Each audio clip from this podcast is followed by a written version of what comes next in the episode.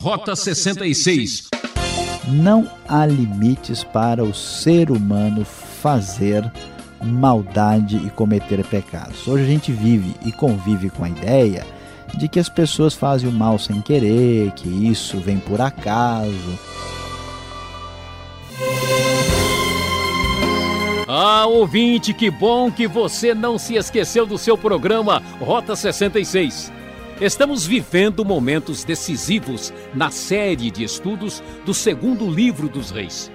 Hoje você vai conhecer um dos fatos mais dramáticos do povo escolhido.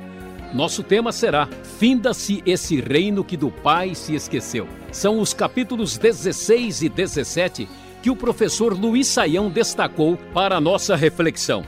Será que as piores coisas podem acontecer de uma hora para outra? Sabemos que não existe essa história de súbito ataque cardíaco. O que acontece são anos de negligência sem dar a devida atenção ao coração. Bom, a aula de hoje é uma advertência para quem anda displicente. Essa vale a pena conferir. Rota 66 em nosso estudo no segundo livro dos Reis.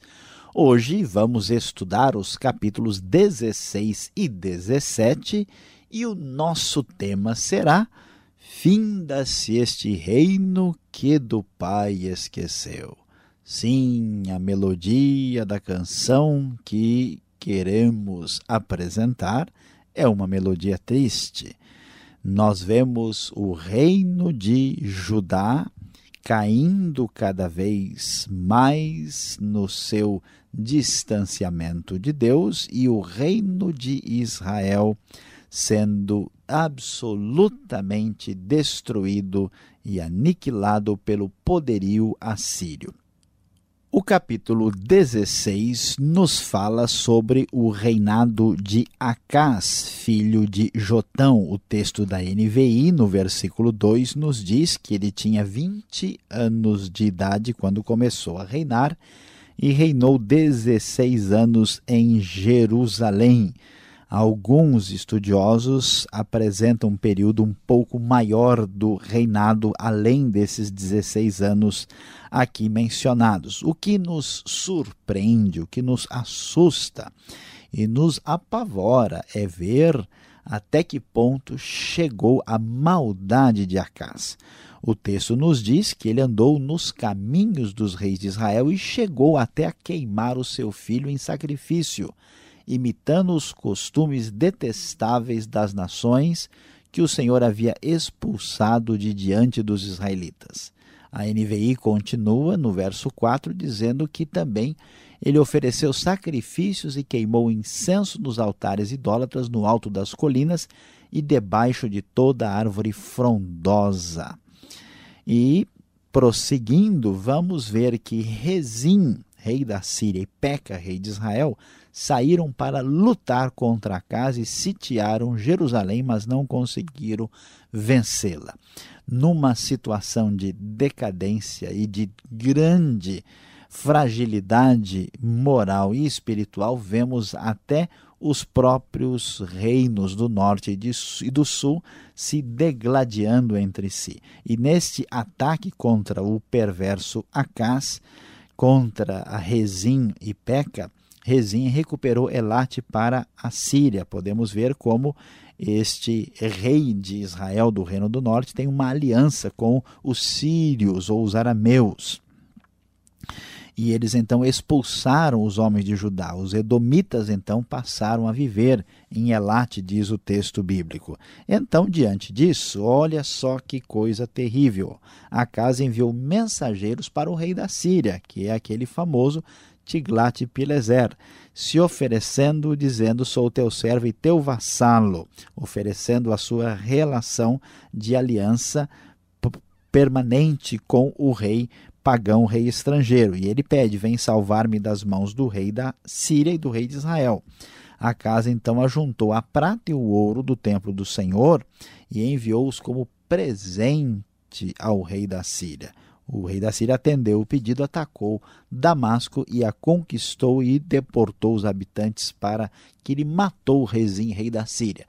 a potência da Assíria está cada vez mais forte e, tristemente, nós vamos ver que até Judá faz aliança com essa nação perversa e poderosa. E o que nos surpreende ainda mais é que Acás viu o altar que havia em Damasco na ocasião quando ele vai se encontrar com o rei da Assíria, que é o Tiglat-Pileser, e mandou então que o sacerdote Urias fizesse um altar com base no modelo do altar pagão, com informações detalhadas para a sua construção.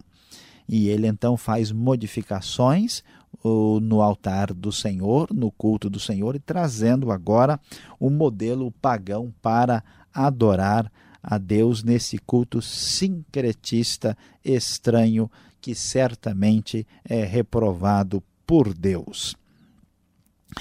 Prosseguindo o texto da NVI, no capítulo 17, agora vai nos dizer que depois, né, agora no caso de Israel, já que o reinado aqui de Acás já foi suficientemente descrito como um reinado extremamente negativo, nós vamos descobrir que Oséias, filho de Elá, tornou-se rei em Israel. E aqui nós vamos ver o último rei de Israel que vai reinar de 732 mais ou menos até 722 a.C. Salmaneser, rei da Síria, resolveu atacar Oséias porque Oséias fora vassalo da Síria. A Síria dominava e ele pagara tributo, mas o rei da Síria descobriu que Oséias agora era um traidor, conforme diz a NVI. Ele havia mandado emissários a So, rei do Egito, e já não estava mais pagando o tributo. Por isso, Salmaneser mandou lançá-lo na prisão. O rei da Síria invadiu o país, marchou contra Samaria e sitiou a famosa e poderosa capital do Reino do Norte por três anos.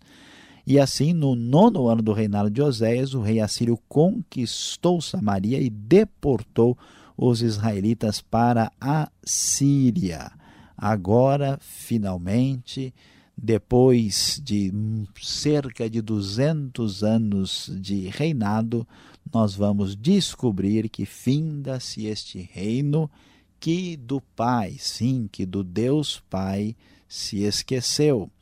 E agora esta nação dominada pelos assírios será uma nação que influenciará aí negativamente a história do povo de Deus, pois eles acabam se misturando com outras nações, tanto ali na região de Samaria, como também nos lugares para onde os assírios acabam levando os israelitas das dez tribos do norte.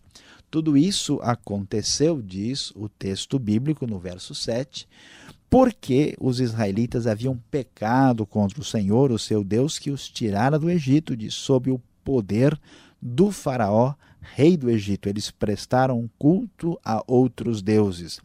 Deus havia prometido a sua bênção para a nação. A nação havia sido dividida, o reino do norte não teve nenhum rei piedoso, eles se afastaram completamente de Deus e agora a paciência de Deus chegou ao seu limite, Deus entregou a nação de Israel para ser vencida e conquistada pelo reino da Assíria. O texto é claro, diz que em todas as suas cidades eles construíram altares idólatras, colunas sagradas, postes sagrados, em todo monte alto, debaixo de toda árvore frondosa. Era uma idolatria descarada que tomava conta da nação. Eles não quiseram ouvir e foram obstinados como seus antepassados, e eles seguiram os ídolos inúteis apesar das advertências de Deus, e agora a, a punição havia chegado. E os israelitas então foram espalhados por outros lugares, por outras nações, e estrangeiros vieram viver na cidade de Samaria, no Reino do Norte. O versículo de número 22 deixa bem claro, 21 e 22, que eles caminharam na trajetória do rei Jeroboão, filho de Nebate. Permaneceram em todos os seus pecados, até que o Senhor os afastou de sua presença, conforme os havia advertido por meio dos seus servos, os profetas, e a frase do final do verso 23 é clara: Assim o povo de Israel foi tirado de sua terra e levado para o exílio na Assíria, onde ainda hoje permanecem. E o final do verso do capítulo 17 vai nos dizer que Deus estava ainda no comando da situação e que esta região de Samaria foi aqui habitada por diversos outros povos. O rei da Assíria trouxe gente da Babilônia, de Culta, Ava, Amate, Sefarvaim e os estabeleceu na cidade de Samaria para substituir os israelitas. Eles ocuparam Samaria e habitaram em suas tendas, mas eles começaram a viver de modo que desagradava a Deus e Deus enviou leões para matá-los, pois que eles não estavam adorando o Senhor. E até o rei da Síria foi informado a respeito disso. Então o rei da Síria deu a seguinte ordem por causa do que estava acontecendo façam um dos sacerdotes de Samaria que vocês levaram prisioneiros retornar a viver ali para ensinar as exigências do Deus da terra. Então, um dos sacerdotes exilados veio morar em Betel e ensinou ali a adorar o Senhor. Mesmo assim, cada grupo fez seus próprios deuses nas diversas cidades em que morava e os puseram nos altares idólatras que o povo de Samaria havia feito. Gente de toda parte, da Babilônia, de Amate, de outras cidades. Eles adoravam o Senhor, mas também nomeavam qualquer pessoa para lhe servir como sacerdotes nos altares idólatras.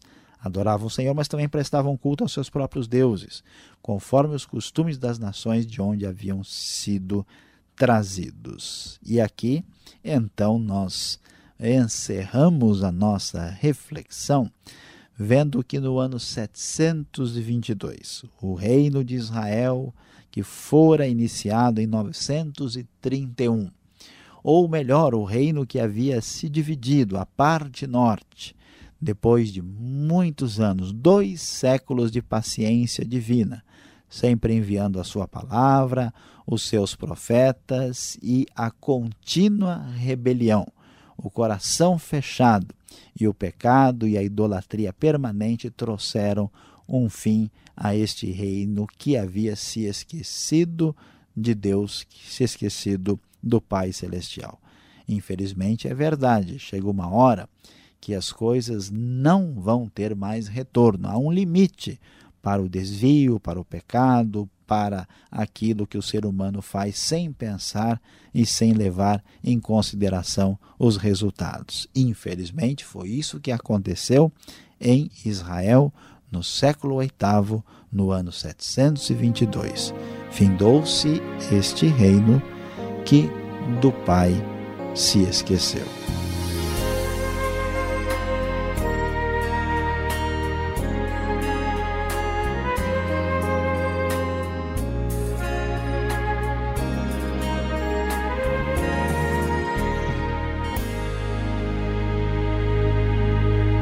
Professor Luiz Saião volta na sequência para tirar as dúvidas. Esse é o programa Rota 66, o caminho para entender o ensino teológico dos 66 livros da Bíblia. Você acompanha a série Segundo Livro dos Reis, hoje capítulos 16 e 17. Tema: Finda-se esse reino que do Pai se esqueceu. Rota 66 tem produção e apresentação de Luiz Saião, redação e participação de Alberto Veríssimo. Locução Beltrão, realização Transmundial. Mande sua carta.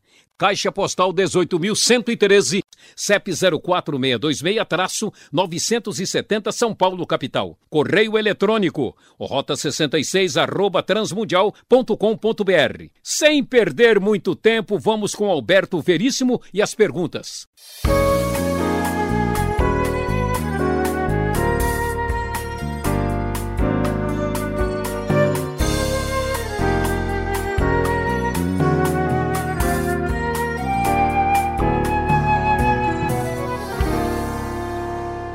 Professor Luiz Saião, estamos chegando com as perguntas.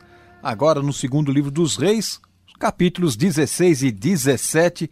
Foi um tema assim da aula de hoje um pouco assim melancólico, afinal de contas, há uma tribo aí, há um reino do norte desaparecendo do mapa, literalmente. Mas a primeira pergunta: como pode um rei, né, do povo de Deus, chegar a um grau de perversidade extrema como esse aqui do o reinado de Acás? Esse rei aqui foi fogo, hein? Roberto, de fato é assustadora o nível de decadência de Acás. E até é importante destacar que Acás é, é, rei do Reino do Sul, né? ele não é de Israel, ele é de Judá. E em Judá é que nós temos ainda vários reis aí piedosos, mais bondosos, mas o que, que a gente descobre? Não há limites para o ser humano fazer maldade e cometer pecados. Hoje a gente vive e convive com a ideia de que as pessoas fazem o mal sem querer, que isso vem por acaso, que é uma coisa que tem a ver só com aspectos psicológicos e sociológicos e que essas coisas são inexplicáveis.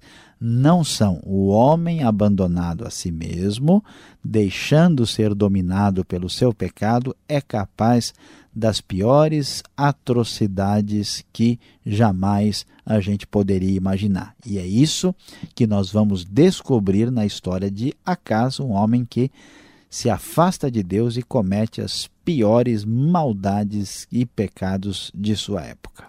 Na última aula você comentou sobre a necessidade de alianças ou de pactos, acordos com as nações vizinhas, acordos políticos. Mas por que Oséias, o rei, não o profeta aqui, Oséias, ele vai pedir ajuda justamente para o Egito? E quem era esse rei que aparece aqui no verso 4 do capítulo 17, o rei do Egito, o tal de So. Será que ele chegou lá e falou: Me ajuda, So?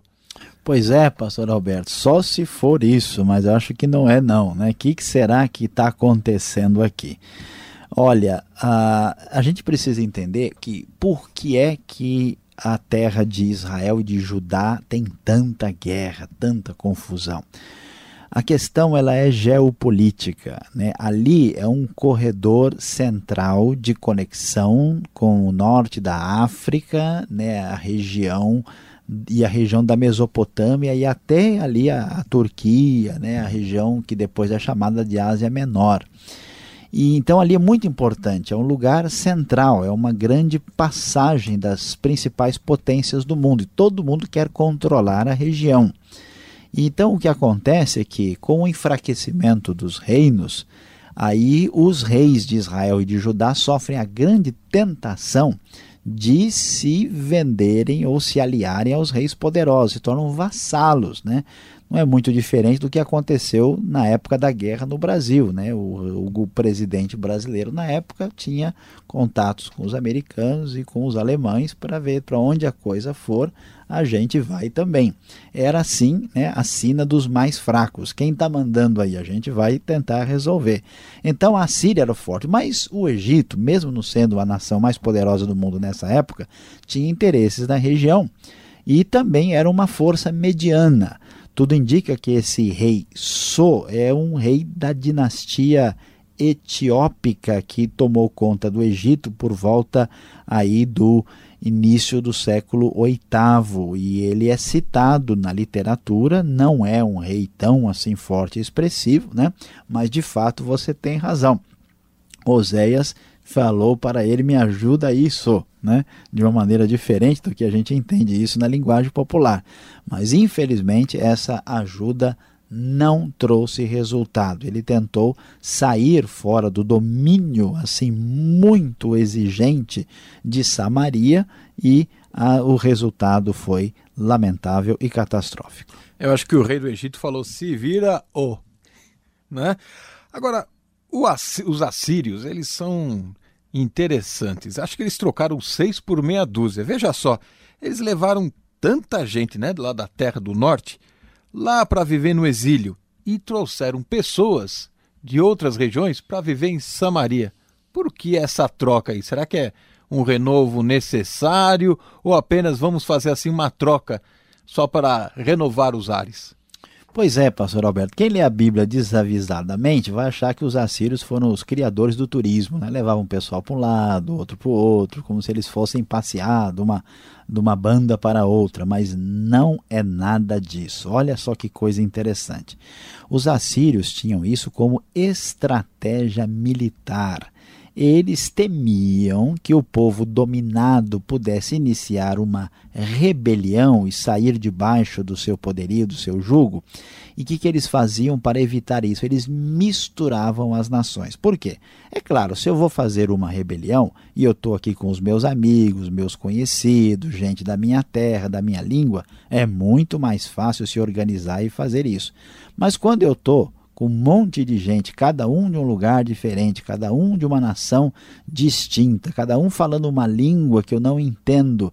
Para esse pessoal se organizar é muito difícil. Eles misturavam os povos com a finalidade de definir o seu domínio. Essa estratégia chama nossa atenção e por isso que os assírios então trouxeram gente de toda parte para viver em Samaria e ao mesmo tempo mandaram os israelitas para outros lugares. E foi por causa disso é que surgiram os famosos samaritanos, que vão ser uma mistura de judeus, né, ou melhor, de israelitas, né, com outros povos. E essa mistura trouxe também mistura religiosa. Daí, quando a gente lê a Bíblia lá na frente, vai descobrir por que, que judeu e samaritano não se entende, por exemplo, no Novo Testamento. Tá certo. Agora que ninguém nos ouça, estamos aqui no estúdio. O nosso amigo que está acompanhando o estúdio, ele já está um pouco cansado e eu vou aproveitar e perguntar aquela questão assim que intriga há séculos. Onde estão as tribos de Israel? Desapareceram mesmo? Sumiram? Não voltam mais? E aí? Conta para mim. Pastor Alberto, olha lá, quem sabe se a gente procurar aqui no estúdio a gente encontra alguma coisa, né? Como é que a gente vai responder essa questão? Veja bem, uh, nós sabemos que as tribos de Judá e Benjamim, elas, elas persistiram, porque Judá vai para Babilônia, volta, então o que a gente tem hoje é o povo judeu descendente especificamente de Judá e Benjamim. As tribos de Israel, sendo aí misturada lá no norte e elas sendo enviadas para toda parte, nós não temos com segurança aí a ideia de o que aconteceu com eles. Sabemos que entre os judeus posteriormente nós temos pessoas por causa do sobrenome, até a citação, por exemplo, no Novo Testamento fala que havia aquela Ana e Simeão eram da tribo de Azer. Eles tinham como identificar algumas pessoas, mas grande parte das tribos não foi mais localizada. Há gente que criou vários tipos de teorias, que as tribos deram origem a, aos povos na Europa, deram origem a outros povos, até aos índios, mas tudo isso né, é apenas sugestão, até mesmo chega a ser ficção, nós não temos nada concreto que nos dê segurança sobre as tribos de modo geral. Aparentemente, elas se misturaram com os outros povos e, em muitos casos, não deixaram uma identidade estabelecida, diferentemente do que aconteceu com Judá e com o Reino do Sul. Obrigado, Saião. Finda-se aqui as minhas perguntas, mas você ainda fica ligado, temos mais um minuto de uma conversa com você.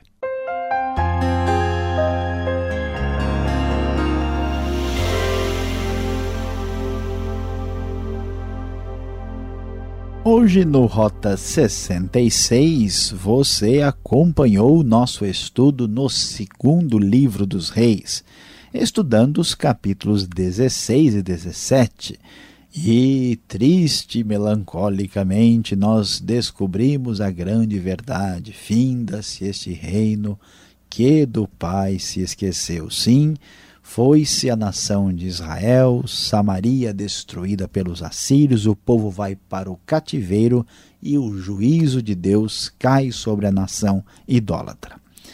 Depois de tudo que estudamos e vimos e a guerra que foi acompanhada aqui pelos nossos repórteres do Rota 66, o que é que fica de lição para a nossa vida? Veja bem, Deus teve paciência.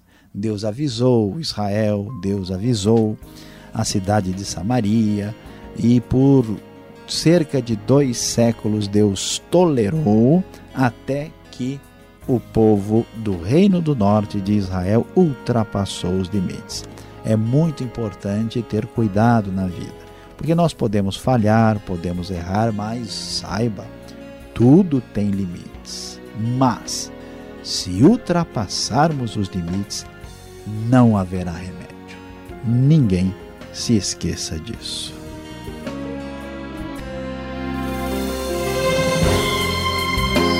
Ah, que pena! Ponto final em mais um programa Rota 66. Nos encontraremos aqui nessa sintonia e horário para mais um estudo da série Segundo Livro dos Reis. Muito obrigado pela audiência e carinho. Acesse o site transmundial.com.br e veja mais sobre esse ministério. Fique na paz do Senhor e aquele abraço.